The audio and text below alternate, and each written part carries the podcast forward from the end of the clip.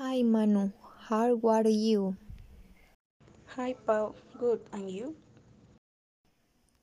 You didn't create it there, bye. Yes, sure. Tell me.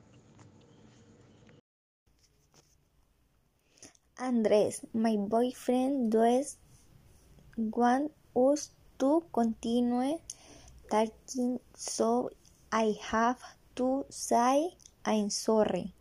But our friends and er. But Paul, it can it you walk to talk to or what not to.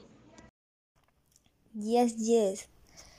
We does a love me and I will know what is best for me.